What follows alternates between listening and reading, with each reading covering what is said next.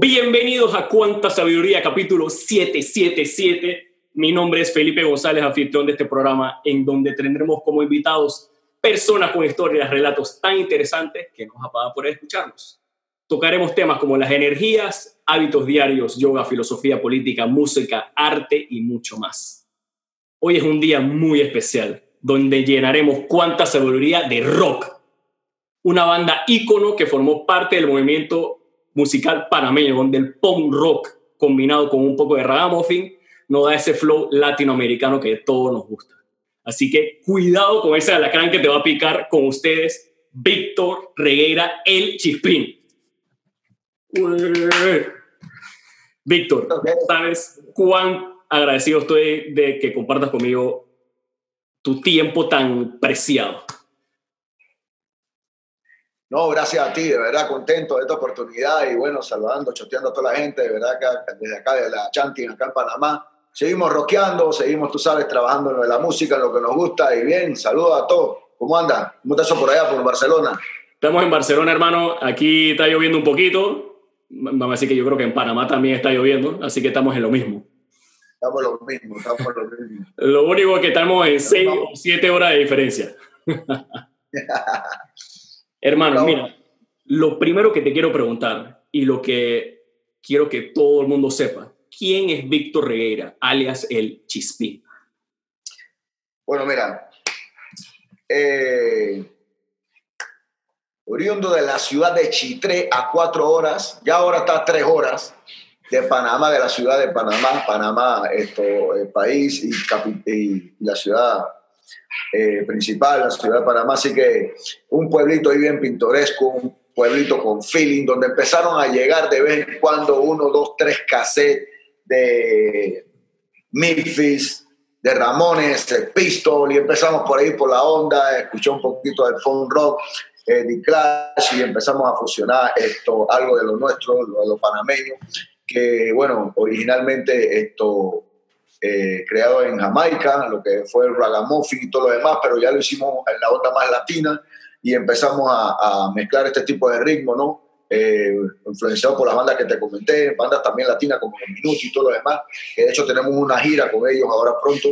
Y, bueno, sacamos la, primera producción, El ataque de los Chespines parte 1, pero yo te puedo hablar que, bueno, yo eh, allá en Chitré, como, como te estaba mencionando, es un pueblo que a las 7 de la noche todo el mundo tiene que, 7 o 8 no es más nada que hacer.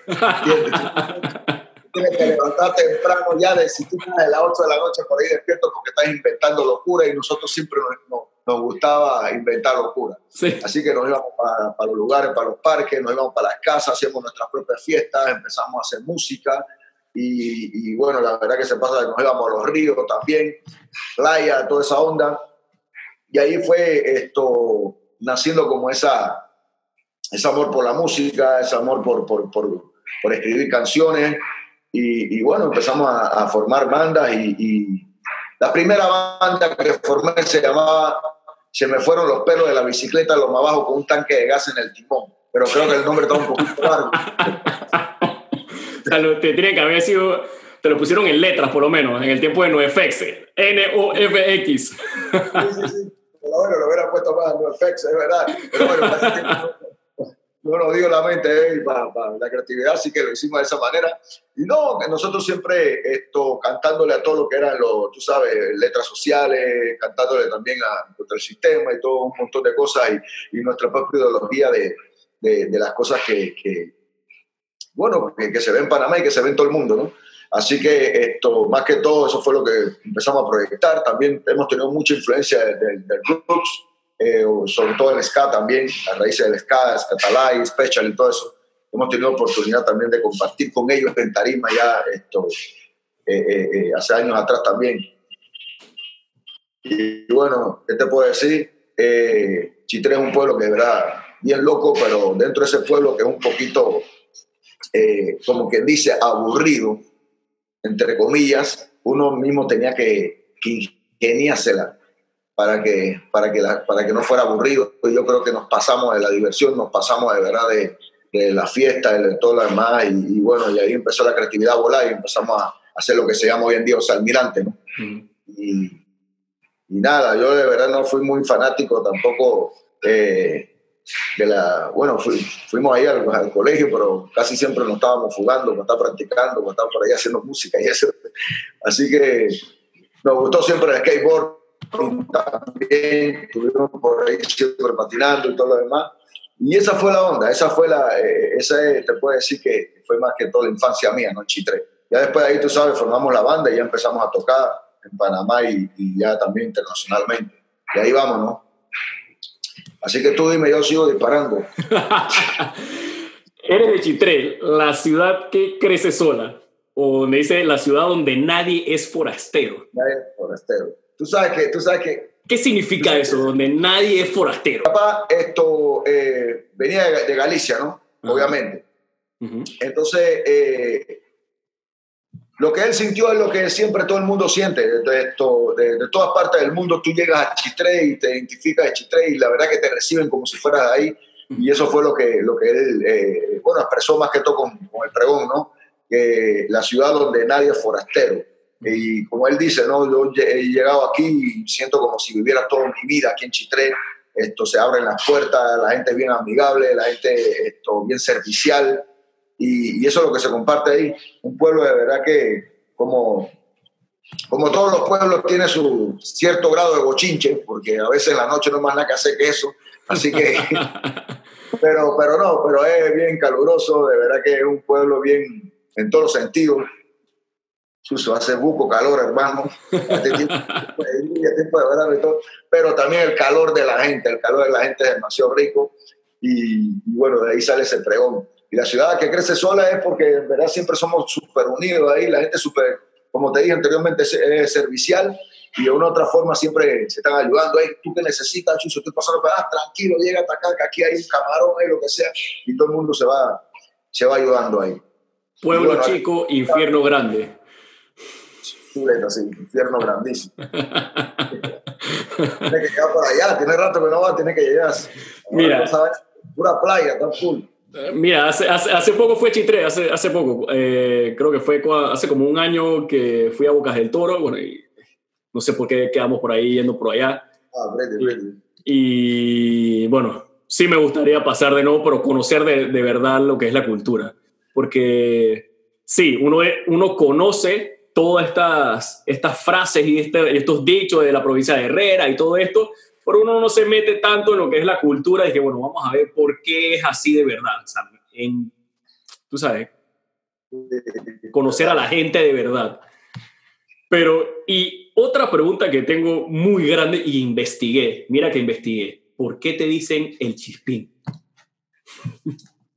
Mira, chispín, en realidad yo siempre estaba parqueando con gente como que, yo tenía como 12 años. Yo quería entrar como a la fiesta, quería estar en toda la rumba, quería estar en, todo, en toda la movida. Y siempre parqueaba con gente como mayor que yo, pues eran los amigos de mi hermano, de, Emilio. Y siempre ellos me llamaban como, bueno, ya ellos tenían, ya, ya era mayor de edad y todo eso. Y allá en, en, en Chitré, chispín quiere decir como chuzo, como que chispa, como que este peladito, este zambito, chuzo llega aquí, se mete para allá, chusto, anda todo despierto por ahí, está como muy, muy chispimpa, estaba partiendo con nosotros. Se porta mal, se porta mal. Sí, pues entonces, esto, sí, eso mismo. Entonces, de ahí empezó, pues, el chispín, el chispín, el chispín, el chispín. Era como que cuando yo iba a la fiesta y que no, hombre, este man no tiene edad y chus, y cada vez que viene a una fiesta es trampa toda vaina. y entonces ahí fue donde, donde empezó el apodo de, del chispín. Chuso, viene el chispín, el chispín, el chispín, ahí pasó.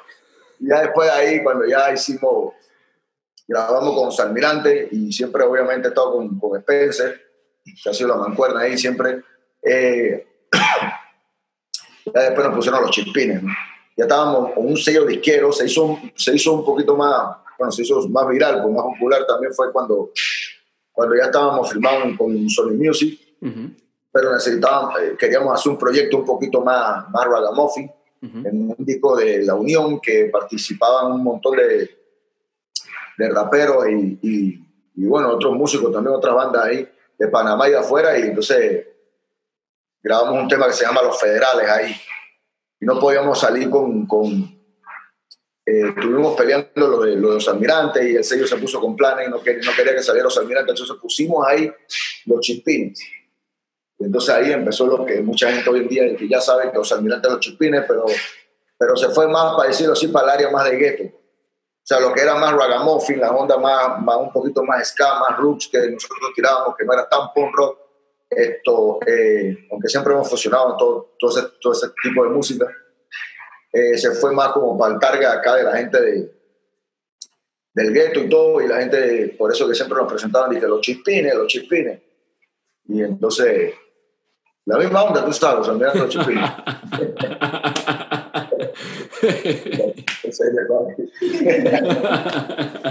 ¿Y qué te iba a decir? Otra, pregunta, siempre me he preguntado, ¿no? ¿Por qué, por qué los almirantes? ¿Qué, qué, ¿Quién se le ocurrió y por qué? ¿Qué estaban haciendo? Porque los nombres al final pareciera que uno le mete mucha mente, pero al final sale de cualquier frase que vamos a poner esto y se acabó. ¿Fue una historia así o de verdad le metieron mente a su nombre?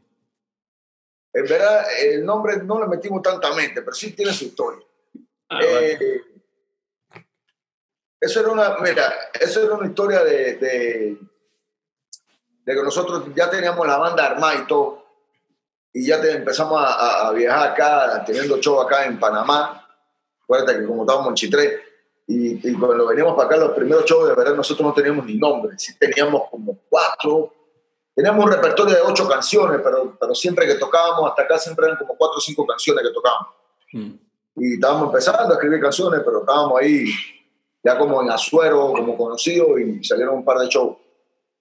Y a la hora de tocar en unos festivales acá, que creo que estábamos tocando con bandas como Cara de Hambre, otras bandas ahí de, de punk rock acá, eh, me dijeron, ¿cómo se llaman ustedes? Y de verdad que había un montón de nombres. También ahí fue donde ya le quitaron el nombre ese larguísimo de se me fueron los pelos larguísimos abajo. le quitamos ese. Y, y ahí fue donde los almirantes empezamos a hablar, maestro Pispón y yo, de los rabanes, porque en ocasiones cuando él estaba, cuando yo estaba en el colegio, la universidad quedaba al lado, y muchas veces en el colegio Chuleta, el man me veía afuera y que mora de, de, clase y me decía, ¿qué te pasó, Chuso? Te sacaron del salón y que Chuso, sí, otra vez. Entonces, eh, hubo un tiempo, el maestro Pipón se hizo pasar casi un año como si fuera hermano mío. O sea, para que para que no fuera, para que no llevara a mi mamá y no llevara a la acudiente, entonces eh, la acudiente mío era, era Pipón, porque estaba en los mismos horarios de la universidad, estaba al ladito. Y entonces él iba y, bueno, en una de esas profesoras que él siempre decía que no, que él es como el almirante que va y viene, nunca está por aquí, no sé qué, no sé qué. Entonces uno de los temas es un nombre que no tiene, muy, eh, esto no tiene mucha ciencia, pero en realidad fue porque, porque ese día que llegamos a tocar a Panamá, el maestro Pipón estaba ahí y nos estaba acompañando con una guitarra y él me dijo, hey, pone eh, almirante. Y Os Almirante viene de, de, Galicia, ya que viene de, de, parte, como te dije, que mi papá es de, Galicia. Os viene de una banda, Os Resentidos, que es una banda que, escuchábamos bastante nosotros, que eh, no sé si, si, has escuchado. No lo he escuchado. Faisol de Carayo, Faisol de Carayo, que es una banda de punk con, con gaita y todo, está bien cool. Entonces, es una, una influencia de nosotros, entonces pusimos Os Almirante. Mm. O sea, tiene algo de historia. Pero tiene historia, tiene historia, pero no es algo que se le metió mente, por así decirlo. Y que sabe que es todo lo que viene. Y... Porque te voy, a, te, voy, a, decir sincero, yo pensé que el nombre de verdad no, iba, no se iba a pegar. Porque yo lo veía bien complicado por un nombre. Está súper complicado, no tiene nada que ver. Os Almirante. Tú sabes que siempre se pone que, eh, eh, ¿cómo te puedo decir? Eh, escape. Escape, los. Bueno, los rabanes, bueno, los rabanes están medio raditos también. También. abreviatura de varias cosas.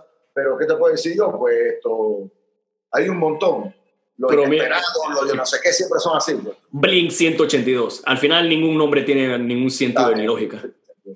Eso es lo bueno también de, de, de, del punk rock, digo yo, que tú puedes hacer lo que te da la gana. Mira, lo bueno de todo esto es que no se le encuentra mucho sentido ni a los títulos ni nada, tú lo haces y ya. Y eso lo prende. Al final es arte. Música, arte, estamos por ahí. Yo tenía, una, yo tenía una banda de punk rock cuando era joven, Os Almirante, Los Rabanes, todos obviamente eh, recibimos influencia de ustedes. Mi banda se llamaba In Motion, imagínate, ¿no? Y, y al ah, principio, rescate 119, lo que sea.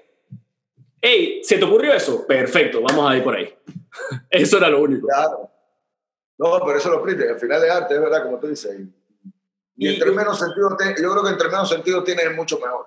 Claro, pega más, porque es diferente. Al final estamos muy encasquillados en, en, lo que supuestamente debemos hacer, cuando lo que no debemos hacer es lo que debemos hacer. No sé si me explico. Hay ciertas cosas que, por ejemplo, la escuela, como antes, yo estaba en el colegio Javier, no sé si lo, conoces. Eso eran 47 chiquillos viendo a un tío como si fuera un, no sé, un general ahí te casquillan. No puedes hacer esto, no puedes hacer lo otro, pero al final te va gustando ciertas cosas como la música, rock, etc. Y ahora que estamos hablando de, bandas españolas, ¿con qué banda española tú te consideras así? Que mira, yo me, yo me siento atraído a ellos, yo tuve influencia de ellos, porque muchas personas me escuchan aquí de España y quiero que hagan una relación de os almirantes con alguien más. ¿Con quién tú te sientes así apegado? Mira, te digo que de verdad yo escuché mucho Escape, escuché mucho La Polla. La Polla. Eh, eh, Loquillo, los Troloditas, me gustó muchísimo. Influencia, eh, bastante influencia de ellos. Eh, Siniestro Total, una banda también que influenció. Y bueno, no sé si, si ilegales, ¿no? Pero ilegales yo sé que cuando no ilegal es el de, el de merengue. El de merengue. hay un ilegal ahí que es medio merengue salsa. Si no ilegal es acá la banda de que era más, más rockabilly. Más rockabilly para ese tiempo. Pero eh, eh, esas son las que, le influenciaron. La polla, esto escape, eh, los loquillos. Y te quería preguntar. bueno, obviamente, obviamente, como te dije, los resentidos, ¿no? Que era una banda así bien bien escapón, ragamuffin, reggae roots. Ah, yo cuando escuchaba a los almirantes y todo lo que, o sea, los rabanes o almirantes, bueno, ¿cómo se les habrá ocurrido este tipo de, de feeling? Porque tú sabes, Panamá es bien pequeñito. Entonces, como que tú comienzas poco a poco a descubrir el mundo. ¿Y cómo ustedes llegaron desde Chitré hacer ese sonido tan diferente? Eso se me impresiona porque ni siquiera estabas en la ciudad, estabas en Chitré.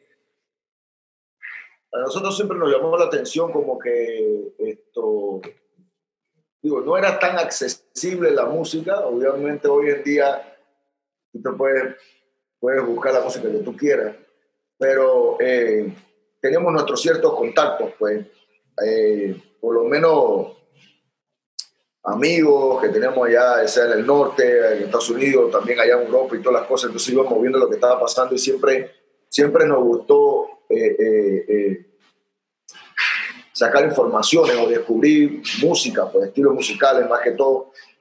Y no, no, no nos conformábamos nunca como que, como que solamente hacer un solo patrón. siempre, siempre, yo creo que siempre nos gustó funcionar un montón de cosas también. Hasta cierto modo, lo del ragamuffin, eh, teníamos amigos que, que, venían de familia de Jamaica y todo, y empezamos a, empezaron a, dar lo que era el ragamuffin, empezamos a, empezamos a escuchar más danzal, pero estamos hablando de los inicios, ¿no? de, de, de, lo que era la música. Y obviamente cuando tú empiezas a descubrir dónde viene la raíz de la ska y todo lo demás, todo eso, todo eso es relativo. Mm. Y también, bueno, me llamó la atención también cuando escuchaba The Clash, era una banda que empezó a fusionar muchas cosas. Cuando, cuando se fue a Jamaica empezó a meter otro, tipo de... empezó a entender más, más, otros estilos musicales también. Y no sé, siempre nos llamó la atención eso. Tú comenzaste como baterista, ¿no? Sí, yo empecé como baterista. De hecho, yo empecé, de hecho, yo las fusiones las la hacía era como baterista, pues, porque me gustaba como que venir de un ritmo para cambiar otro ritmo, algo de ska y después esto, no sé, meter algo de ragamuffin y después meter otros cambios un poquito más roots y todo lo demás. Aunque también eso ya los habíamos visto un poquito lo que era Sky, lo habíamos escuchado por lo menos Sky y Pong, así, bandas como Sublime y eso, que también eh, eh, vez cuando tenían ese tipo de fusión.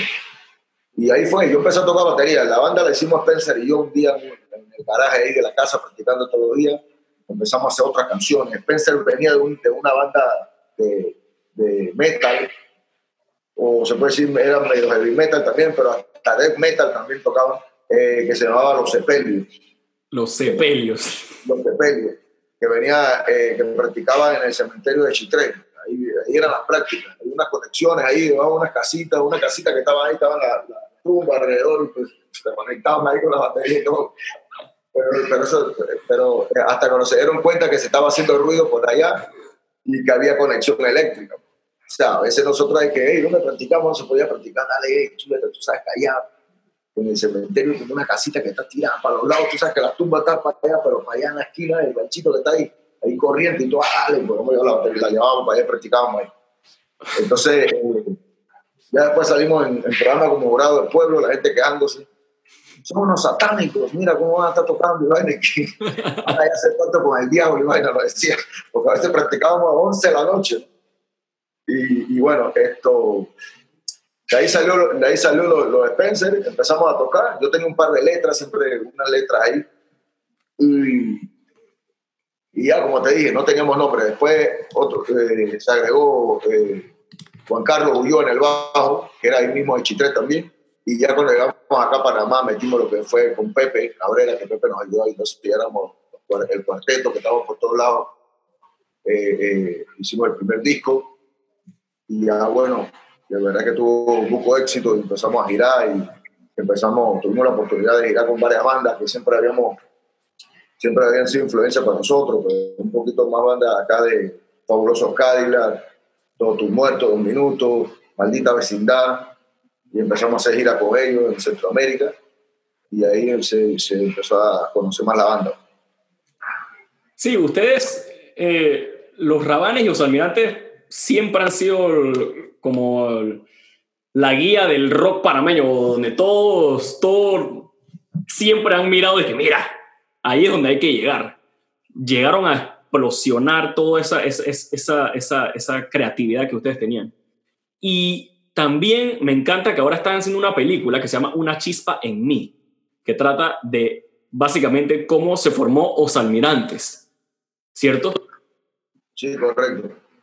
Eh, no, vale, dime, ¿De qué? O sea, cuando tú hablas de cómo se formó Os Almirantes, una cosa es la, la, parte musical, la parte bonita que todo el mundo ve, mira cómo están actuando en todos lados, pero al final lo que la gente necesita siempre saber es la realidad. Cuando tú quieres algo, ¿lo quieres de verdad?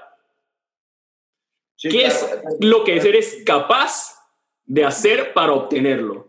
¿Qué vas a dejar para obtenerlo?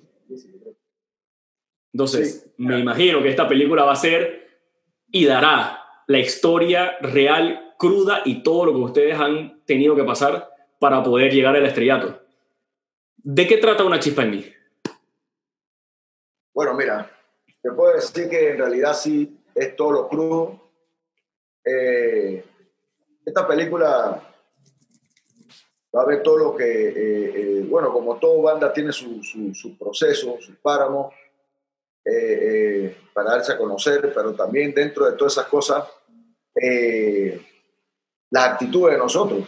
Van a salir las actitudes tal como es, como tal como es, porque es la historia de, los almirantes. Hay actitudes que tú vas a ver que son muy buenas y hay actitudes que para muchos van a ser muy, muy buenas, para otros van a ser muy malos, pero bueno, lo que te quiero decir que eh, eh, sale lo bueno, lo malo, sale esto, todo el proceso, los vicios de los almirantes, todas las cosas, sale todo lo que, lo que, eh, lo que hacíamos antes de la tarima, después de la tarima, todas las fiestas, todas las rumbas, salen los procesos, las peleas, eh, todas las cosas que, que, pasamos, ¿no? Esto, porque toda la gente ve que chuleta que en los shows que era todo súper bonito, tuve que, ah, todo pretty, pero también los camerinos a veces, hermano, a veces también hubo irresponsabilidades, tal vez de parte mía, de parte de otro, de, otro del grupo, y habían desacuerdos, habían, tú sabes, no, todo el tiempo, no todo el tiempo estábamos de acuerdo, y, y en la euforia, en la adrenalina y todas las cosas, muchas veces, nos mandábamos para todos lados, desbaratábamos la tarima, desbaratábamos los hoteles, desbaratábamos un montón de cosas. Y siempre viviendo el concepto de que, bueno, porque siempre esto, los almirantes es donde nosotros pudimos expresar lo que había dentro de nuestros corazones, lo que siempre hay, ¿no? Es la música, eso es lo bueno de, de, de, cuando tú haces, cuando empiezas a crear música, cuando empiezas a hacer todo eso. Yo creo que siempre ha sido como el escape de las cosas que a veces esto, te frustran o a veces como que no, no logras entender o a veces no, no estás de acuerdo. Pues. Eso se trata, yo sé que tú estás claro que eso se trata la música del punk rock, eh, entonces, esto, creo que también vivíamos eso también mucho y lo seguimos viviendo y creo que el sentimiento, todo el tiempo cuando empezamos, las ganas de hacer música, las ganas de destruir los escenarios, las ganas también, como te dije, de, destruir donde pasábamos, donde estábamos, los hoteles, todo eso. Y, bueno, también un, tiempo que, que, en verdad yo quedé bien, bien, bien enganchado en muchas drogas, mucho vicio eh, porque ya lo de la gira y todas estas cosas como que no, eh, quería como un escape, pero en verdad me refugié fue mucho en, en, drogas y me fui, me fui, me fui.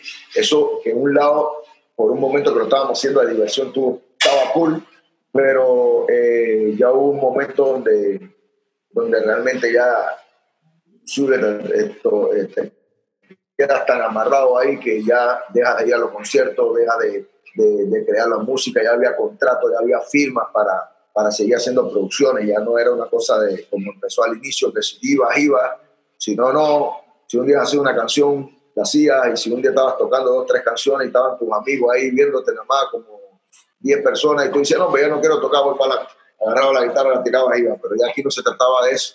Aquí se trataba que, chusa, que había que cumplir con todo y ya había un compromiso serio, ya había gira y a veces ya uno no quería hacerlo, ¿no? No porque no nos gusta, sino que a veces la misma rutina cansaba.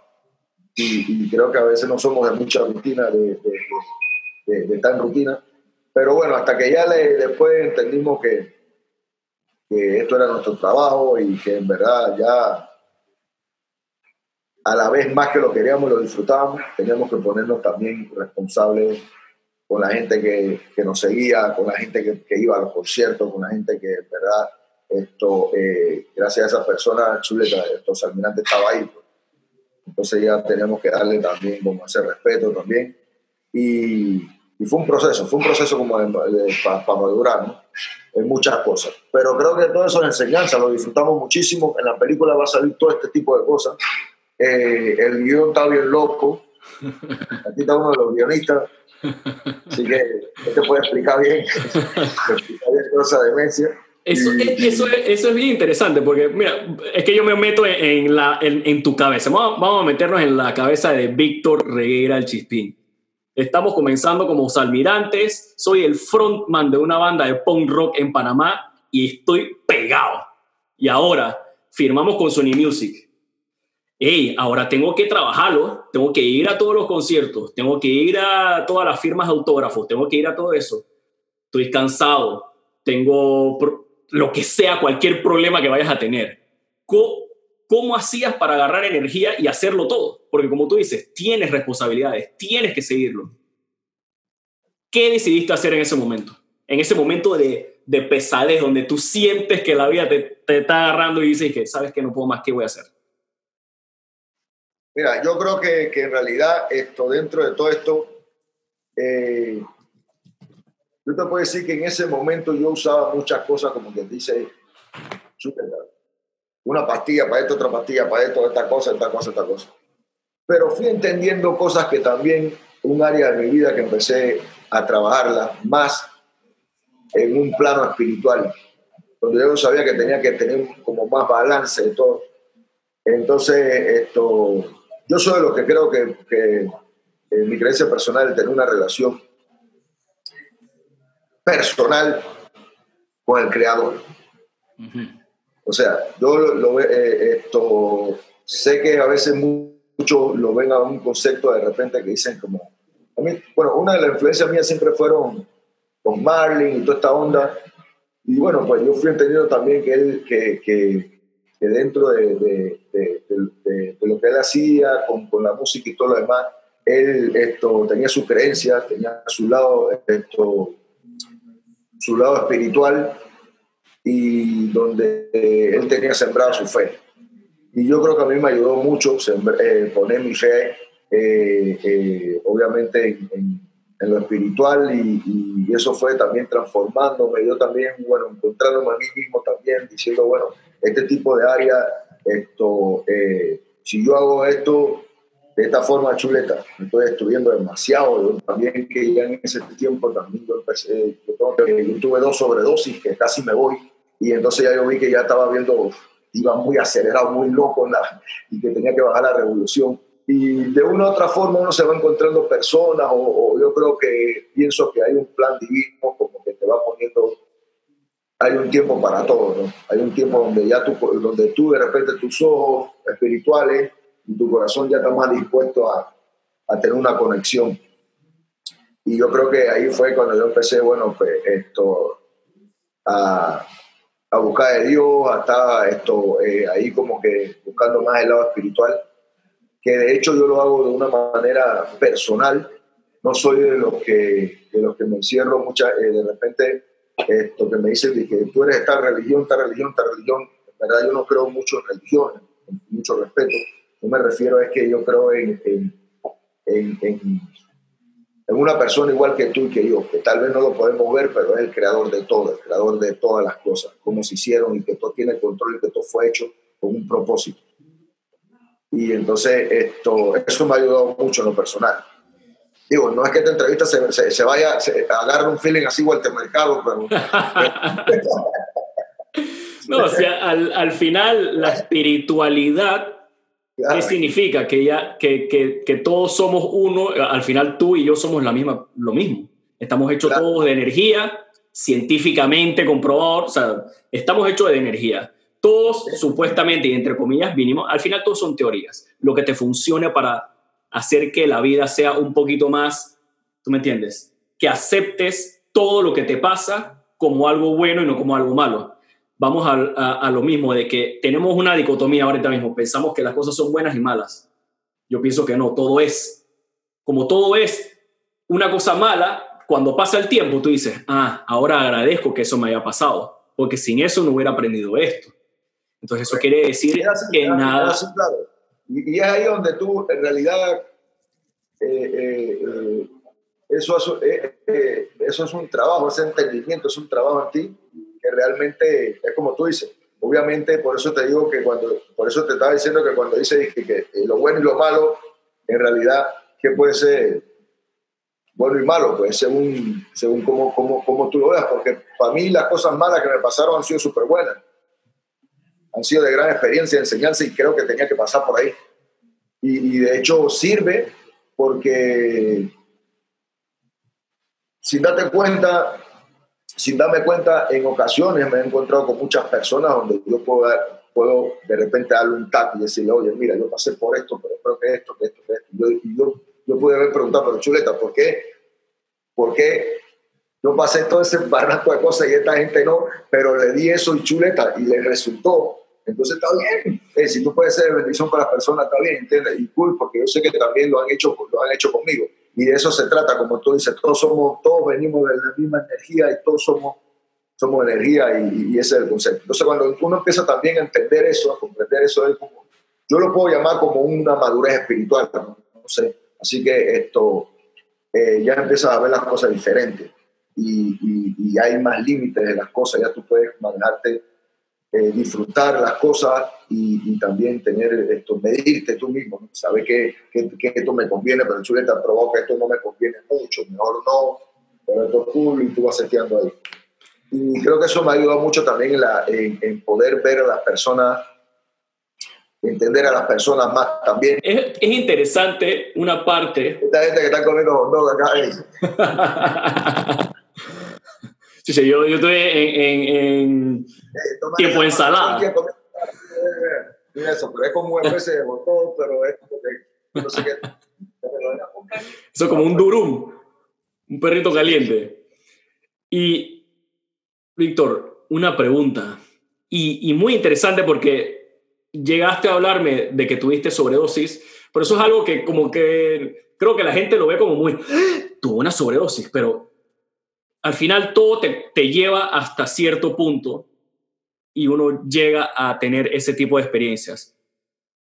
¿Qué fue lo que sentiste cuando llegaste hasta, hasta ese, como decir, abismo. Eh, en realidad sentí que chuleta, que, la, que, que, que, se me iba todo en, un, en una milésima de segundo. Sentí que chuleta. No tanto lo que había vivido, pero sentí dentro de mí en ese momento algo muy extraño, porque sabía que venían cosas muy, muy, muy buenas. O sea, sentí como si me, hubiéramos, como si me estuvieran mostrando que chuleta. Eh, si siga haciendo, no, yo, yo nunca tuve seguro, un momento sí de que chuleta, me voy a morir. Ya, ¿entiendes? Sí lo sentí. Pero cuando ya las cosas estaban calmándose, que todo, que chuleta me lograron como estabilizar y todo, los doctores, que yo empecé a volver otra vez, como decía ahí, eh, que el doctor se me acerca y me dice, estás muy, muy nuevo para hacer esto, no puedes estar, esto, tienes una vida por delante y todo. Antes de que hablara eso con, con con el doctor sí, sí, se me pasó por la mente que chuleta, que habían, que habían planes buenos para mí en la vida que yo tenía que alcanzar, que lo podía alcanzar, pero que de esta manera, no, obviamente eh, yo mismo estaba, estaba cortando, cortando ese, esos planes, pues esas cosas que venían. O sea, obviamente me estaba, me estaba como destruyendo ahí, pero... Eh, yo pienso que también empecé como también a quererme un poquito más también. Dentro de todo esto a veces pareciera un poquito como cursi, lo que sea, o lo que se dice, pero, pero en realidad esto uno siempre estaba acostumbrado como que chuleta. Dale, esto todo es locura, todo es locura, pero también yo dije chuleta, pero también si tú estás aquí haciendo música y todo y tú dices que tu sueño es hacer música hasta cuando hasta cuando te mueras y grabar disco y disco y disco y disco y disco y disco, chuleta, si lo hace Alfredo Escudero, esta gente, ¿entiendes? Que siempre ha grabado Dorindo, que tiene como el suelo, te preguntas a Dorindo Cárdenas, eh, eh, y, bueno, te estoy hablando de, de, típico acá, ¿no? Panamá, pero millones de artistas, los Rolling Stones, toda esa gente. Entonces, esto, uno siempre quiere eso. Pues. Y bueno, ahí empecé a valorar más, empecé a valorar más y, y aunque te, voy a ser, aunque te voy a ser sincero, ese susto me duró como tres meses, porque estoy...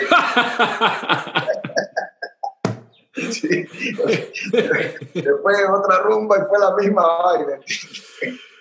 Pero, fue, pero es un proceso. Es un proceso. Al final es, como hacer una empresa. O sea, tú, no, o sea, tú eres la empresa. Tú, o Salmirante es la empresa. Así que tú vas a tener la, el, el, alto y bajo, ¿no? Para ir subiendo a la montaña.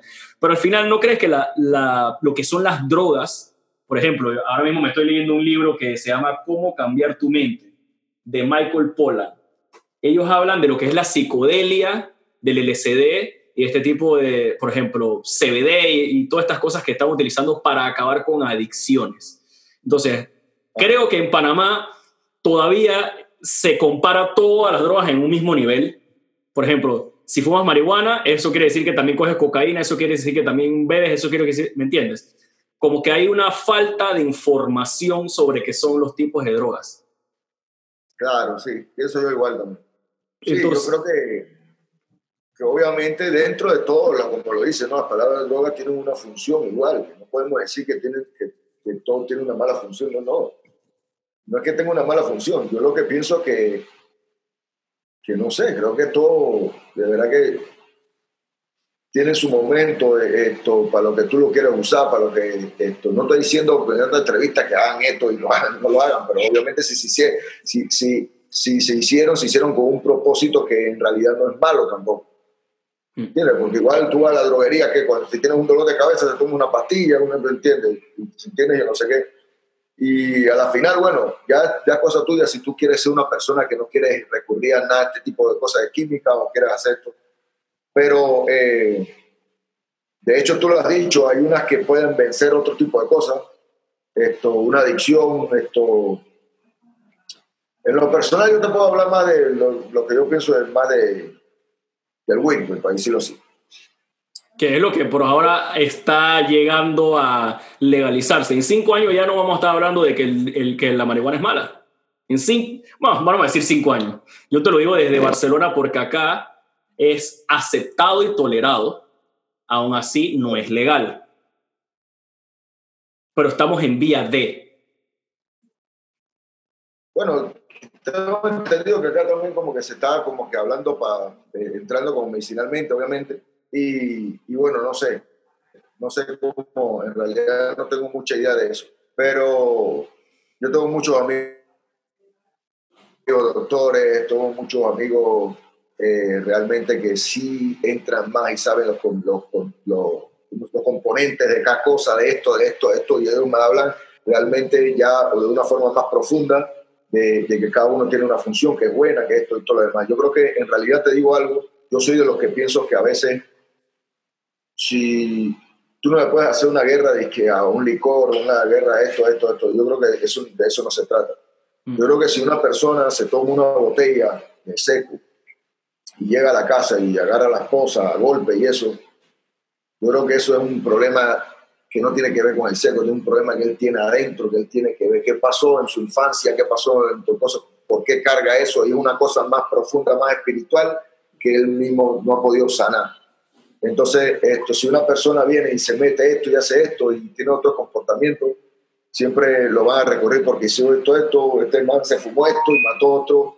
Hay unos delincuentes que fuman, por eso andan matando gente. La verdad que yo en la vida, hermano, cuando he fumado, nunca me ha dado por matar a nadie, ¿entiendes? Entonces, yo lo que, lo que digo es más que todo, es lo que tú tienes, ¿no? Lo que, lo que hay dentro de ti. Que tarde o temprano, hermano, va a salir con droga o sin droga, lo vas a sacar porque está dentro ahí. Tienes que sacarlo, tienes que sanarlo. Entonces, esto, esa es mi, mi forma de pensar. Y, y, bueno, acá de hecho, como te dije, tengo muchos familiares también que tienen tratamiento también de, eh, con marihuana y todo lo demás, y el tratamiento es muy exitoso, así que yo no puedo decir que... Ya en estos momentos, en estos momentos, por ejemplo, están eh, utilizando lo que es el CBD, que es otro componente activo de la marihuana, para eliminar adicciones de la misma marihuana, imagínate. Pero bueno, faltan muchos estudios. Eso al final es falta de estudio y falta de... de, Dime a dónde puedo encontrar eso por unos paseros aquí que están bueno, en, en, en, Panamá, en Panamá la cosa está complicada porque el CBD, ya sabes, el CBD y todo lo que tenga que ver con marihuana está ilegal. Aquí todavía vamos a decir que es permitido lo del CBD. Aquí, bueno, vamos, todavía falta. Falta, falta tiempo, faltan unos 3, 5 años. Falta tiempo, falta tiempo. Pero bueno, esto, yo creo que lo importante, vuelvo y repito, con todo es que tú siempre te examines tú y veas que nosotros no tenemos derecho a hacerle daño a la gente. No, yo creo que, eso, es mi forma de pensar que, ese es el punto donde yo trato de enfocarme más, porque creo que también eh, agarrar a una persona o ponerse a, hablar mal o destruirla de millones de formas, esa cosa, digo, no estoy de acuerdo con eso. Yo, por lo menos, no, no, no, no me gusta, en verdad que yo pienso que eso sí es más, mucho más destructivo que otras cosas. Es como tú lo ves. Muchas veces te pones a enfocar con esto, que esto no me gusta, esto no me gusta, pero hermano, a veces hacemos más daño de otra forma que, que, que si un trago, que si esto. ¿Tú sientes que tuviste algún tipo de despertar de conciencia? O sea, que tu energía o, al, o tu ser ascendió para poder entender todo este tipo de cosas bueno, pienso que, que, bueno, pues que, cada uno personalmente, cada uno tiene que, como, como te dije, ¿no? examinarse y ver, la, ver los puntos y todo eso. Creo que, que, hubo un momento donde de repente uno, en mi vida personal, eh, creo que a veces fui como muy orgulloso, muy arrogante también, y eso también esto, hizo un trato de, de, repente con buenas amistades, con familia y todo eso, como lo estoy apartando mucho. Pero creo que que uno se va dando cuenta de eso, ¿no? Y no se trata de tener un cargo de culpabilidad ni nada de eso, porque estoy cool, estoy fresco. Lo que te quiere decir que lo bueno es poder darse cuenta de eso y ya, seguir avanzando. Y creo que son cositas que, que sigue un despertar ahí eh, de conciencia en, en, que en que por lo menos, chuleta, ¿por qué tú tienes que ser más, eh, por qué tú tienes que creerte más que otro, por qué tú tienes que tratar a la gente y entiende, no tiene sentido. Y lo he visto muchas veces. Pero eso me pasó también cuando yo fui acá a lo de, a lo de en el barrio, como te dije. Yo me quedé un año ahí trabajando con personas que, wow, personas que prácticamente eh, eh, bueno, rechazado por la sociedad, por todo el mundo y porque sea lo que sea, si había un vicio, lo que sea, nunca le ponen caso porque ah, se lo buscó. Pero aunque se lo haya buscado y todo, su hermano, ¿por qué tratarlo mal? ¿Cuál es el problema? Si, si él quiso hacerlo no lo quiso hacer. Y entonces, bueno, ahí puse, tuve la experiencia de estar compartiendo con ellos, ahí poder esto, ver otras situaciones de personas que en verdad no tenían absolutamente nada. Y ahí uno se da cuenta que uno es chuso, que uno es súper bendecido, uno de verdad tiene que estar agradecido y poder compartir con esas, cuando uno comparte con, con esas personas también que te conocían y todo, esos minutos que tú estabas con ellos, ellos se sentían bien y eran cool. Y parqueaban y, tú podías sacarle una sonrisa a ellos, igual uno también se reía con ellos. Y, son cosas que uno a veces dejaba de, había dejado de hacer, compartir con la gente. Y parquear ahí normal. Se trata de eso, ¿no? De, de, de aprender las personas. Dicen que, que la vida es un espejo, ¿no? Si tú y yo estamos aquí hablando de esto es por algo. Tú me estás enseñando algo a mí, yo te estoy enseñando algo a ti. ¿Y, cómo llegaste a lo que es el cristianismo? Porque sé que sacaste un, o Almirante sacó un nuevo CD que, que es The Best for Christ. Entonces, sí llegaste a un tipo de, de, religión al final. Eres espiritual, pero eso fue la, la, la, la, religión que te marcó o que te llevó a, a introducirte en esto. ¿Cómo, ¿Cómo llegaste a Cristo, por así decirlo?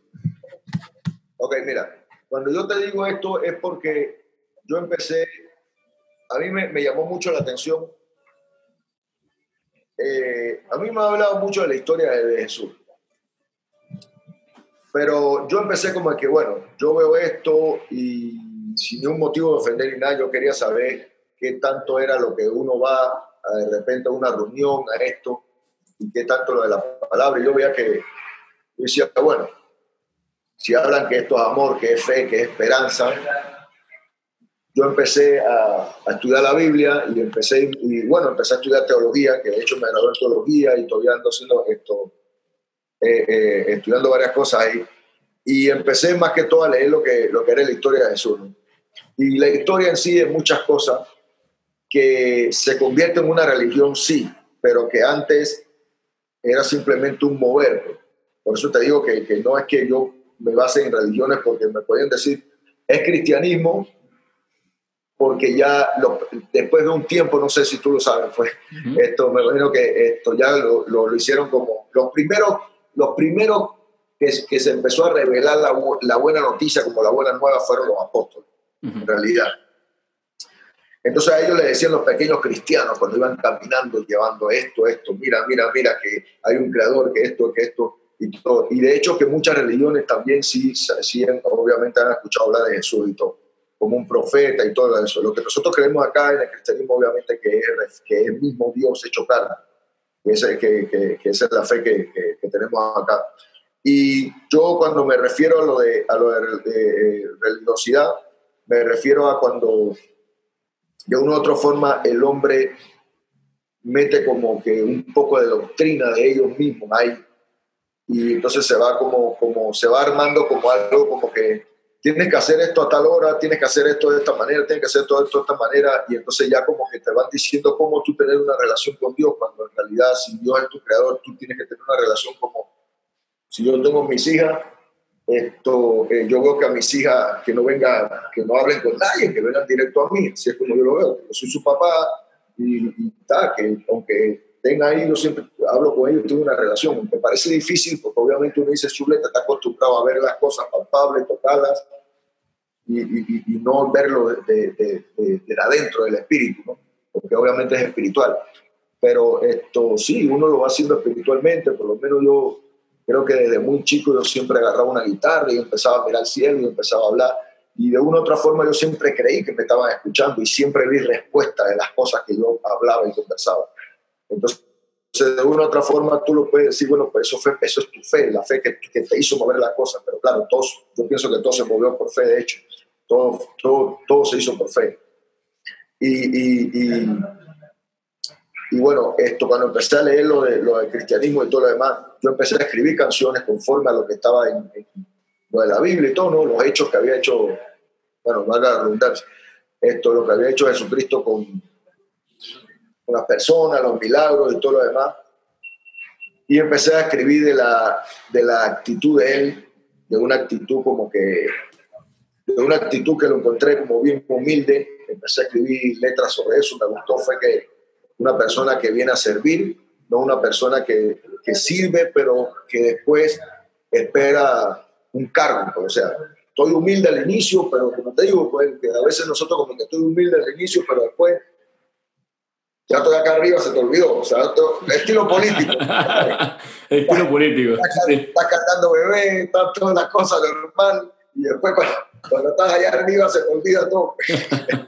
Entonces, aquí es diferente, aquí es diferente porque aquí se entendía que, que él tenía una unción, un poder puesto, un poder eh, donde a través de la fe, bueno, esto se hacían muchas cosas, sanidad y todo lo demás, y que él esto decidió fue como venía a servir, decidió no ser protagonista de las cosas, decidió fue como ayudar a la persona. Eso me gustó, ese lado humano sí me gustó muchísimo. Y hecho eso fue lo que me, lo que me, me tocó ahí. Y entonces yo empecé como a, como a buscar más, más, información de la vida de Jesús y todo lo demás. Y entendí muchas cosas, entendí, eh, cuando empecé a leer la Biblia, entendí los procesos. Son procesos que en realidad no son de condenación, no son nada de esto, y entendí muchas cosas que el hombre agarró doctrinas de ahí, empezó a usarlas como para manipulación también, que hay que decirlo, que lamentablemente lo hay. No estoy, eh, no, no, estoy señalando a nadie así que trata con esto, pero sí se ha convertido que, que muchas veces eh, eh, te usan cuando es una buena noticia que lo dice, porque es que el Evangelio, la traducción quiere decir la buena noticia, en realidad es una buena noticia si yo te voy a dar una buena noticia, yo no te voy a poner una, noticia de que buena y después te voy a decir, sí, pero esto, esto, esto, esto, y te voy a poner un poco de cosas y vos usas esto como para condenación o si no como para, cierta manipulación. Eh, y empecé a ver como que la mano de Dios en mi vida, en ese punto, tiene una relación con Él. Claro que yo voy a estos lugares, escucho palabras, voy a la iglesia también, esto, ahí voy, eh, eh, comparto la, la, fe de cada persona, respeto la fe de cada persona. Eh, creo que cada uno, como, como te lo digo, cada uno tiene un, algo personal con Dios y que creo que Dios te hizo a ti tal como tú eres y de hecho ese estilo que tú tienes, la forma tuya, Dios la ama, ¿entiendes? Como que le fascina, le vuelve loco eso. Así es que yo veo a Dios yo veo un Dios, un Dios que obviamente eh, hace una creación tan perfecta, eh, así mismo lo puede llamar como eh, los científicamente lo han descubierto, que es una, una energía que lo buscan y lo buscan y dice que es una energía que le da vida a todo. Entonces, bueno, claro, yo no estoy esperando esto, pero creo que, que, de esa misma hechura estamos hechos nosotros, el mismo, el mismo y, que, y que esa energía, si es tan brillante, chuleta, ahí se ve el amor, se ve el detalle, se ve el cariño de cómo fue creándonos todo y cómo fue hecho toda la creación. Así que obviamente ahí no se puede negar que hay amor, que hay cuidado, que hay cariño, que hay una obsesión, que hay una, que, que, hay una admiración pasada, que hay una... Yo no, yo no puedo imaginarme a Dios eh, molesto conmigo, no puedo imaginar yo con, la, con las hijas mías, con mis hijos, yo cuando están durmiendo, que se duermen así, que lo veo a mi hija chiquita, yo me quedo así mirándola Sí, como así es tu creación. Dios viéndonos a nosotros. Sí, claro, es de la creación. Entonces yo veo que, va igualito y se parece la cara, los ojos y todo. Entonces así mismo, así mismo me, imagino, ¿no? Y bueno, esto, esto me ayuda, eh, eh, esto me, inspira más que todo a sacar canciones y enfocándome en, obviamente, en el cristianismo, en Jesús, porque más que todo admiro la persona de, de, de Jesús, admiro, admiro esto, como, como su corazón, ¿no? Históricamente todo como mucha gente esto, describe cómo era, cómo caminaba, cómo las cosas que hacía, eh, iban contra de muchas cosas, hasta, hasta cuando eh, personas de, religiosas de ese tiempo no lo entendían, porque decían, pero ¿cómo tú vas a dejar de hacer esto? Eh, esto es un día, no puedes violar la ley, pero una persona, sin embargo, de hoy en día pasa Hoy mismo personas pueden estar en peligro de muerte, se están muriendo y a veces preferimos, entre comillas, respetar la ley. Sea, no, es que no se puede en los hospitales. No, no, no, esto, espere su turno, agarre ahí y hay personas ahí que se están muriendo, o hay que hacer esto porque esto es un orden, esto. Entonces, ¿qué es orden y qué no es orden? Si hay cosas que ocasiones, hay ocasiones que, que en verdad te tienes que olvidar de la ley, te tienes que olvidar de esas reglas, lo que tienes que hacer es que hay cosas mucho más valiosas que, que, que, que una simple regla una, o, una ley, ¿entiendes? Al final, eso me... Cristo no quería crear una nueva religión de, lo que, he leído es que él simplemente no estaba de acuerdo en ciertos comportamientos de cómo hacía el judaísmo las cosas. Correcto. Entonces, eh, está bien. Cristo sí fue una persona que en teoría existió, porque al final no sabemos porque no, no estuvimos en ese tiempo, pero bueno, vamos a decir que sí, sí existió. Y ah. lo que él era era, no estoy de acuerdo a cómo se comportaban, porque las, eh, o las iglesias en ese entonces cobraban, o, los pastores cobraban de que, mira, yo te quito este, este pecado y este pecado te lo quito yo, y él dice, pero ¿esto, esto, esto qué es? O sea, a Dios no le importa el dinero ni nada de esto. O sea, no, y puede que hoy en día, y puede, puede que hoy en día siga pasando, ¿no? ah, y sigue, y sigue seguro. Pero esa no era la idea de él. Esa no era la idea de él. Sí, no era la idea. Por eso digo que hay cosas que, que, que, no te como que se use, eh, se use esa ideología tan bonita, tan cool, de repente que, bueno, que yo admiro personalmente, ¿no? Yo sé que cada uno tiene su... Entonces, para para darle la vuelta, y, sí, está clarito eso mismo, no era la idea. Y me gustó eso, porque en, cierta forma, tú sabes, uno siempre va como, hay que aceptar que uno va con un toque también eh, este man también como que tiene esa onda que va en contra de... Entonces, ahí como que me cayó bien, pues, ¿entiendes? ahí que no, este man está cool, este man es pana, este man está clarito.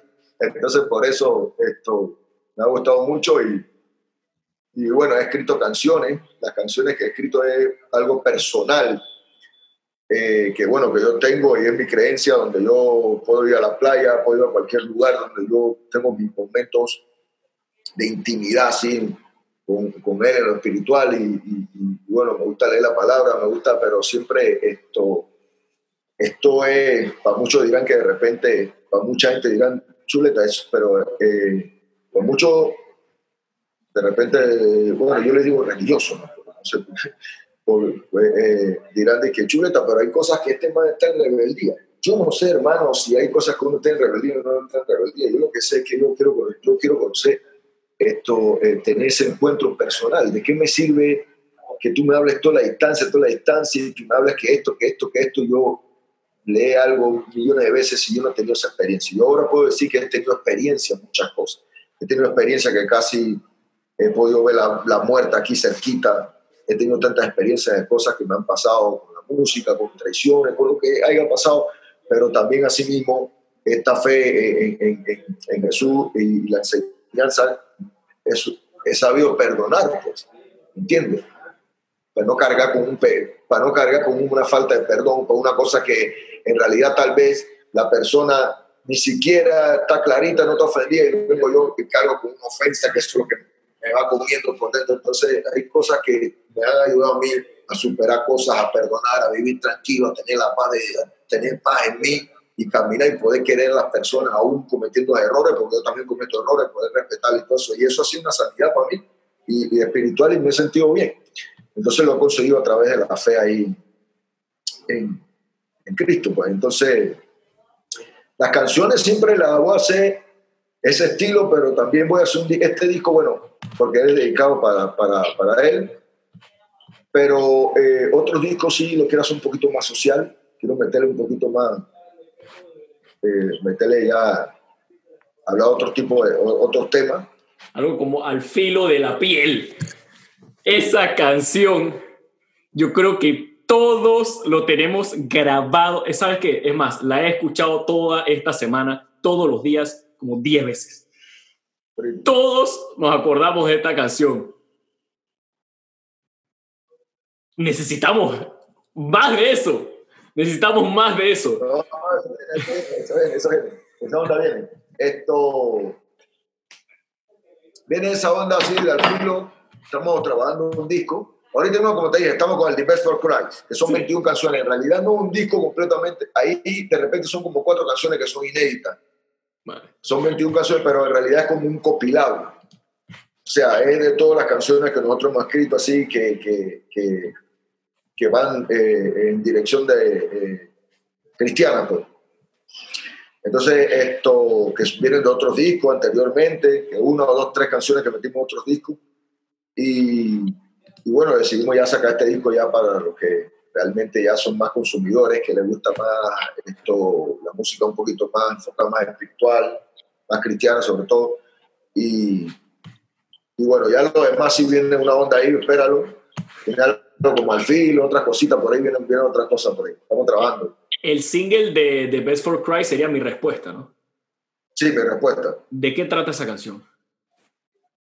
Eh, bueno, mi respuesta habla de que a todo esto que te estoy comentando, como que yo trato de buscar respuesta en muchas cosas, ¿no? En muchos dolores, en muchas cosas. Eh, eh, amigos míos que dentro de todas estas cosas, bueno, de una u otra forma uno aprende a aceptar las cosas, ¿no?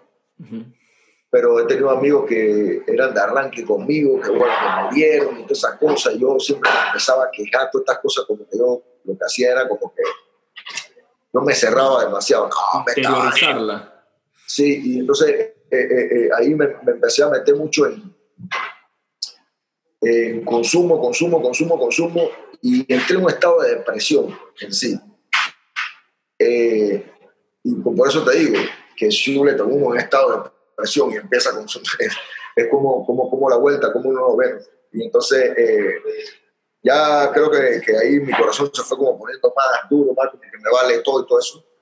Y fui teniendo una, una actitud diferente. Me olvidé de muchas cosas de mis hijas y todo. Y esto después yo dije, bueno, esto no está bien.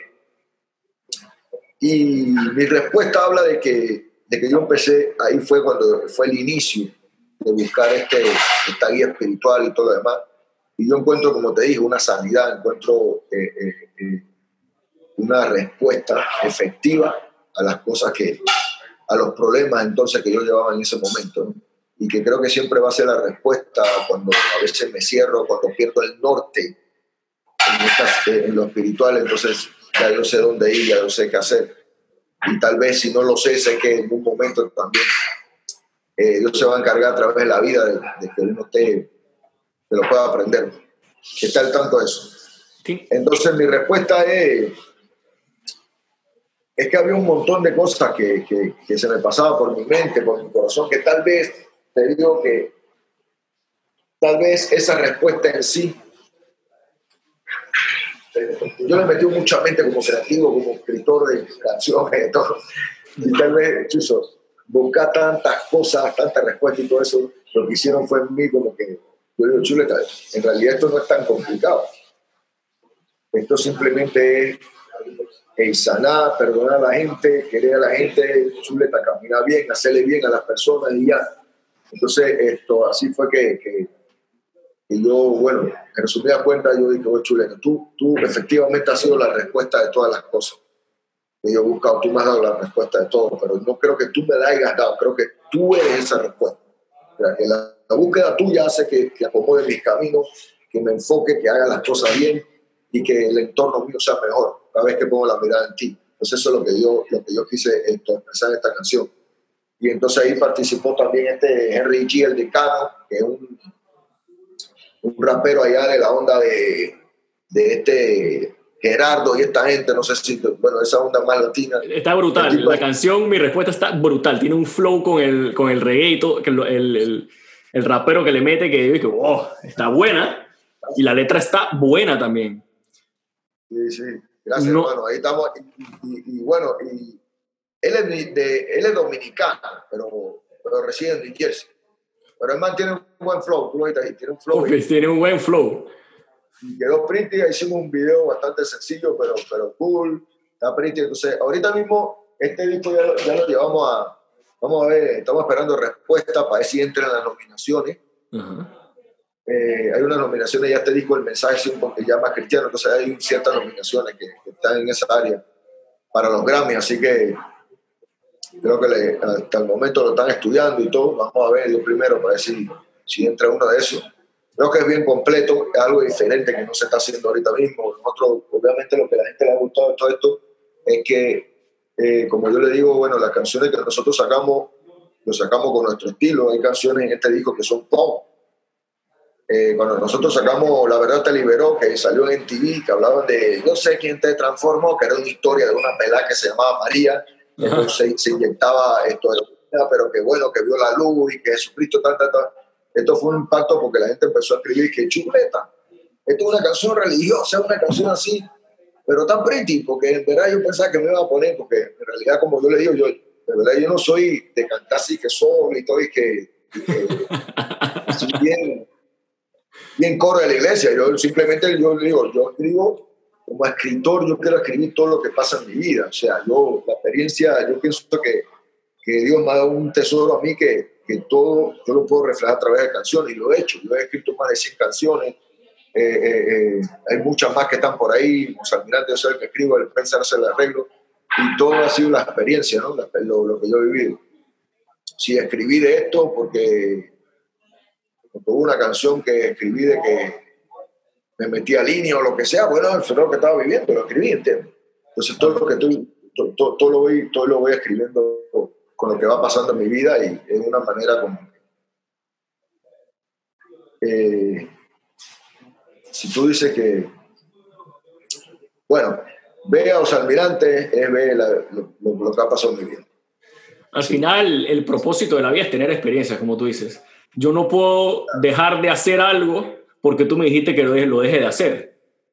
Nadie aprende por cabeza de otro. Es como cuando tu papá te dice, no hagas esto y tú vas y lo haces, porque tienes que tener la experiencia. Eso es lo que tú estás haciendo. Y eso es lo que nos está demostrando, que hay que vivirla.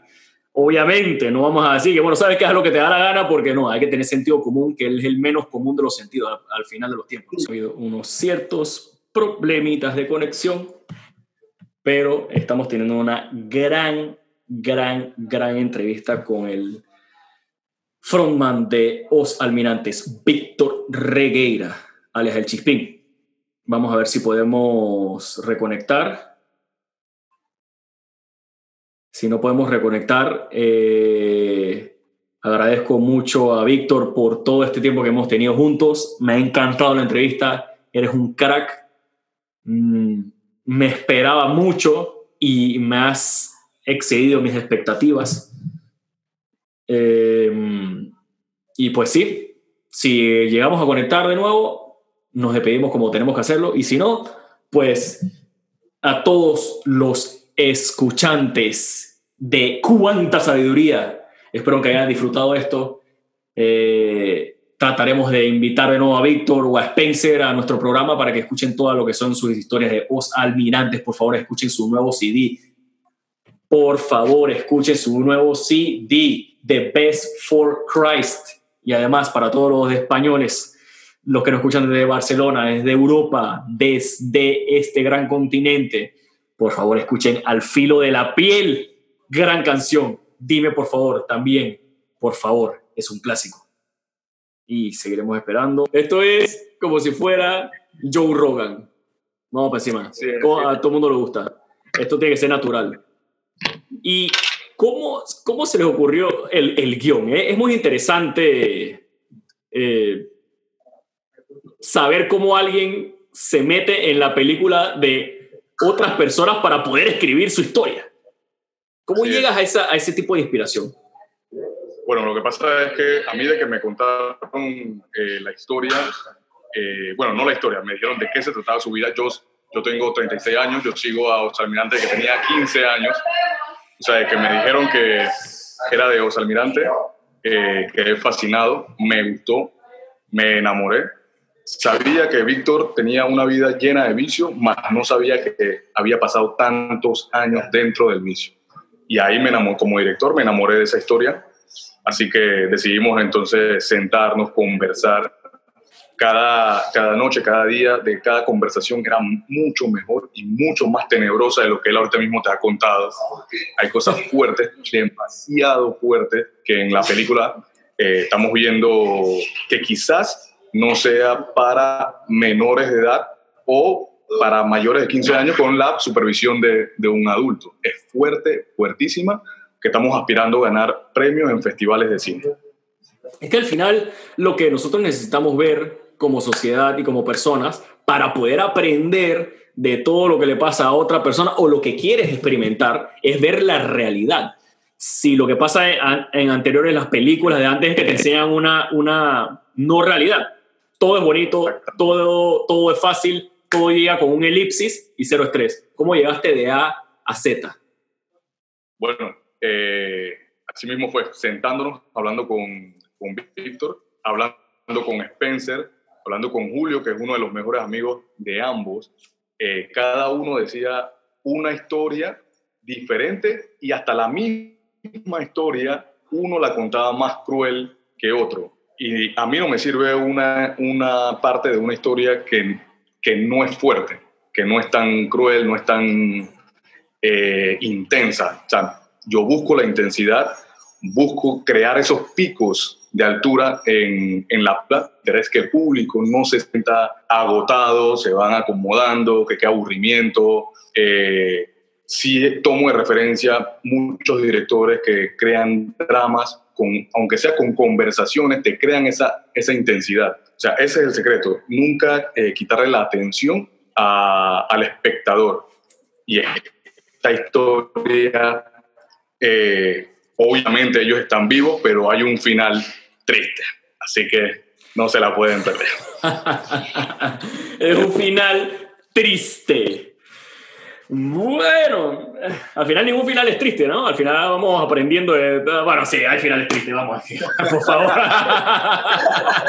al, final, al final la mierda se sufre y ¿qué vamos a estar hablando? De locura aquí. Se sufre y se disfruta y pa'l coño. Joder.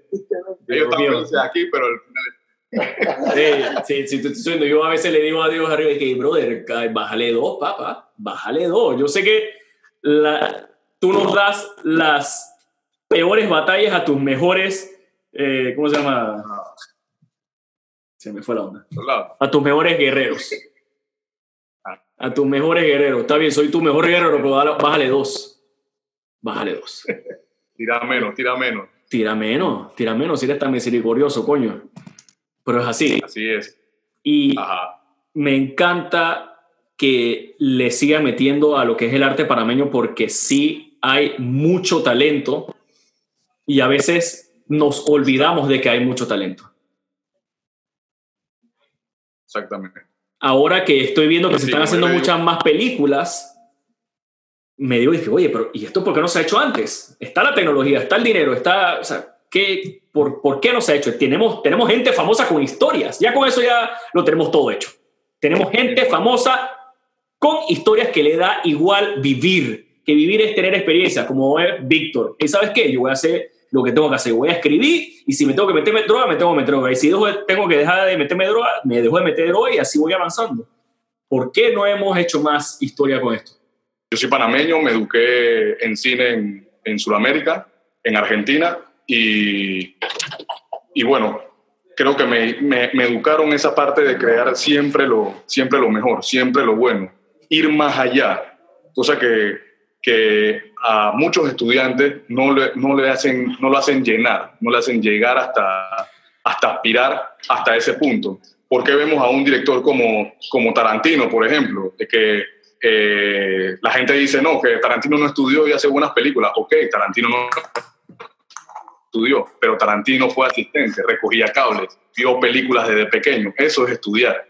Y aspiró, o sea, sin, ir a la, universidad, aspiró a hacer más. Eso es lo que nosotros necesitamos, aspirar a hacer más y que en el momento de buscar patrocinio, financiamiento, aunque estas personas no financien con el hecho de decir, ah, el cine Panamá es gallo, es bajo, es de presupuesto, no te, no te bajen los sueños ni te, ni te quiten las ganas de hacer algo mejor, ¿no? Te tienes que igualar, no te tienes que igualar, igualar a Hollywood. Hay mejores cines, España, Francia, Italia. Esa es la igualdad a donde uno quiere llegar. ¿no? El punto no es Hollywood. Y, pero eso nos educan a nosotros, a llegar a como hasta un límite. No hay, no hay límite. Tenemos que seguir aspirando a algo bueno y nosotros aspiramos ahorita mismo a llegar a ser eh, la primera película panameña cristiana en ganar en festivales alrededor del mundo. Estamos aspirando a ese punto. ¿Cómo se llega a ese punto? ¿Cómo? Porque, por ejemplo, tienes una buena historia, perfecto. Tienes buenos integrantes, perfecto. ¿Qué más necesitas? ¿Necesitas patrocinio? ¿Necesitas marketing? Porque al final no, no sé si, si todo se lleva al marketing, al dinero, o simplemente que, ¿sabes qué? La historia está cool, dale, esto va a pegar. Ok, obviamente eh, es de bajo presupuesto, iniciando por ahí. El bajo presupuesto de Panamá no es el mismo de bajo presupuesto de un Hollywood. El de Hollywood, un bajo presupuesto es de 10 millones.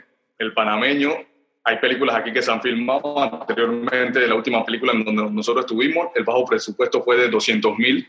Eh, esta puede ser de bajo presupuesto 700 mil, 600 mil. Aún así, eh, vemos películas de bajo presupuesto que han ganado muchos premios, eh, pero eso no es, como que eso no es el límite. Eh, llegar a encontrar la gente que te patrocine y que crea en ti puede ser una limitante. Ahorita mismo esa limitante no existe ya que están apoyando mucho a los almirantes. O sea, es, un, es una banda que, que mucha gente cree en Panamá. Hay una generación, ya te digo, desde el 96 cree en Panamá y ahorita mismo son dueños de empresas, gerentes, jefes y están apoyando, apoyando eso. Entonces, ahorita mismo se ha unido, eh, no, digo, no digamos la buena suerte, digamos la bendición de que eh, hay buenas empresas, está el financiamiento, está el buen guion, está el buen crew para poder filmar la película. Ahorita mismo hay muchas limitantes que le han tocado eh, patrocinadores. No tenemos esa, esa limitante. Buena historia. No, tenemos esa limitante. Ahorita mismo no rock en Panamá ni de salsa. Bueno, obviamente Rubén Blades no era una banda de salsa. También de Panamá vemos aspirar a llegar a ser. Sí, bueno, Rubén Blades ya no, bueno, no, hace tiempo que no escucho mucho de él, pero él ha sido un buen ejemplo para todos, para, para lo que es el, el, el turismo, todo. O sea, él, él, ha hecho de todo. Eh, todo lo que ha hecho, lo ha hecho bien. Bueno, nadie es perfecto. Pero no, pero no se cuenta como una banda, eso es a lo que voy. No, no se cuenta como una banda. Para mí, las bandas que más han pegado e impactado en la historia para mí son los Rabanes y los Almirantes. O sea, lejos lejos. Entonces ya después nos vamos a lo que es el reggae. Reggae, reggae. ¿Entiendes? Ya es otra cosa. Es otro flow. Y nosotros mismos, o sea, bueno, yo como, eh, yo comencé escuchando José Almirante y yo quería tener mi banda de punk rock. De una vez. Y tuve mi banda de punk rock, porque sí. Porque todos tenían que tener una banda de punk rock en ese tiempo. Crecimos escuchando Limp Bizkit, crecimos escuchando un montón de movidas, Blink-182, eh, o sea, hay otras, ya, para, para, lo, para los que van a ponerme que, ah, eso es muy, muy popular. Ey, toda la música es buena. Toda la música se aprecia a su nivel. Metallica también, sí, porque me gusta eh, el rock pesado. Eh, Slipknot, Korn, lo que te dé la gana. Al final, lo que te haga ah. poder trascender en la vida y te haga mejor, belleza. Pero entonces, ya sé que ya tenemos como dos horas, una hora, tres horas, no sé cuánto tiempo tenemos aquí hablando locuras y ya cada uno tiene que hacer lo que tiene que hacer, que es seguir viviendo su vida. Víctor, que ya estoy viendo que quieres ir para adelante, tiene que hacer cosas y todo el mundo tiene que hacer cosas, ¿sí o no? Te agradezco por todo el tiempo que nos ha brindado a todo el crew de esta gran película que yo sé que a todo mundo le va a gustar, que se llama Una chispa en mí, con el gran Víctor Reguera Os Almirantes, con el con Spencer, que bueno, no hemos tenido el placer de verlo hoy, pero espero poder tener el placer de, de, hacer un episodio con él, porque me imagino que las historias también, y es otro lado, Víctor, papá, él tiene que tener su lado... Quiero escuchar esa parte de la historia también. No, dale, dale. sin freno de mano, sin freno de mano. No, no, eh, eh, lo bueno de todo esto, mira, estoy contento con, porque en verdad encontré a este crew eh, bueno, yo estuve conversando con Julio y dar la oportunidad de conocer a esta gente que, eh, aparte de que son muy buenos en lo que hacen, de verdad son muy buenas personas. O sea, se se siente la vibra. Y yo creo que es algo importante también, porque hay, hay personas que tú sabes que tienen talento, hermano, pero si la vibra está en panga, está difícil trabajar con gente. Pero en verdad, esto, no, esta gente son eh, súper buenas personas, chuleta, estos tienen la idea clarita y la verdad que yo no es que sé mucho de este mundo de, del cine, yo lo único que, bueno, pues, soy fan también de Tarantino y gente por ahí, pero, igual sé que esta gente eh, está haciendo un gran trabajo y lo, como te lo comentó aquí, eh, no, no, quieren dejar ni un espacio así como que se vea que medio llega, llega Meli, tiene que salir. ¿Ah? Llega Meli. llega el espacio así mediocre, nada de eso. Ni una partida, eh, una parte mediocre y, y eso es lo bueno. Se están dando todas las cosas, gracias a Dios. Y bueno, por ahí se va a dar mala oportunidad. Pensalo ahorita mismo, lo que pasa que estaba, en, estaba con la familia haciendo no sé qué. Y, pero, pero, pero está pendiente, está pendiente. Tú sabes que ya estamos ahí conectados, así que hermano, tú sabes que cuando quieras también, cuando estás por acá por Panamá, visa, chotea, aparquea ahí. Y yo creo que yo en octubre voy para España y voy para Barcelona. Llega. Así Mi que, casa es tu casa. yo ahora, dale, yo ahora le pido todo acá, los, los datos aquí a Meli y todas las cosas, tu número, tu cel, tu contacto ahí. Y ahí eh, voy a pasar por allá. Y allá conversamos y parqueamos y todo. Va a estar Allá. muy cool. En octubre, en, en octubre, por ahí Dios primero estoy yendo por allá. Perfecto. Pero no voy a hacer nada, no voy, no, no es nada de música, así que Nada. para que sepa que voy a pasear De placer. de placer. Gracias, hermano, gracias, de verdad, que chuleta, eh, de corazón, súper agradecido. Primera oportunidad, porque de verdad de, de compartir esto, porque más que todo, estas son las cosas que yo no veo como. Esto no, esto no se llama entrevista, esto se llama eh, un. un ¿Qué se puede decir? Un conversatorio, algo Conversatorio. que la gente pueda, pueda ver toda la. Sin pelos en la lengua. verdad demasiado pretty y, y- quiero otra preguntita por aquí ya el compromiso ya pasó No. El compromiso ya pasó. Muchas gracias, mi hermano, por tu tiempo y gracias a todos por escuchar Cuánta Sabiduría. Saludos.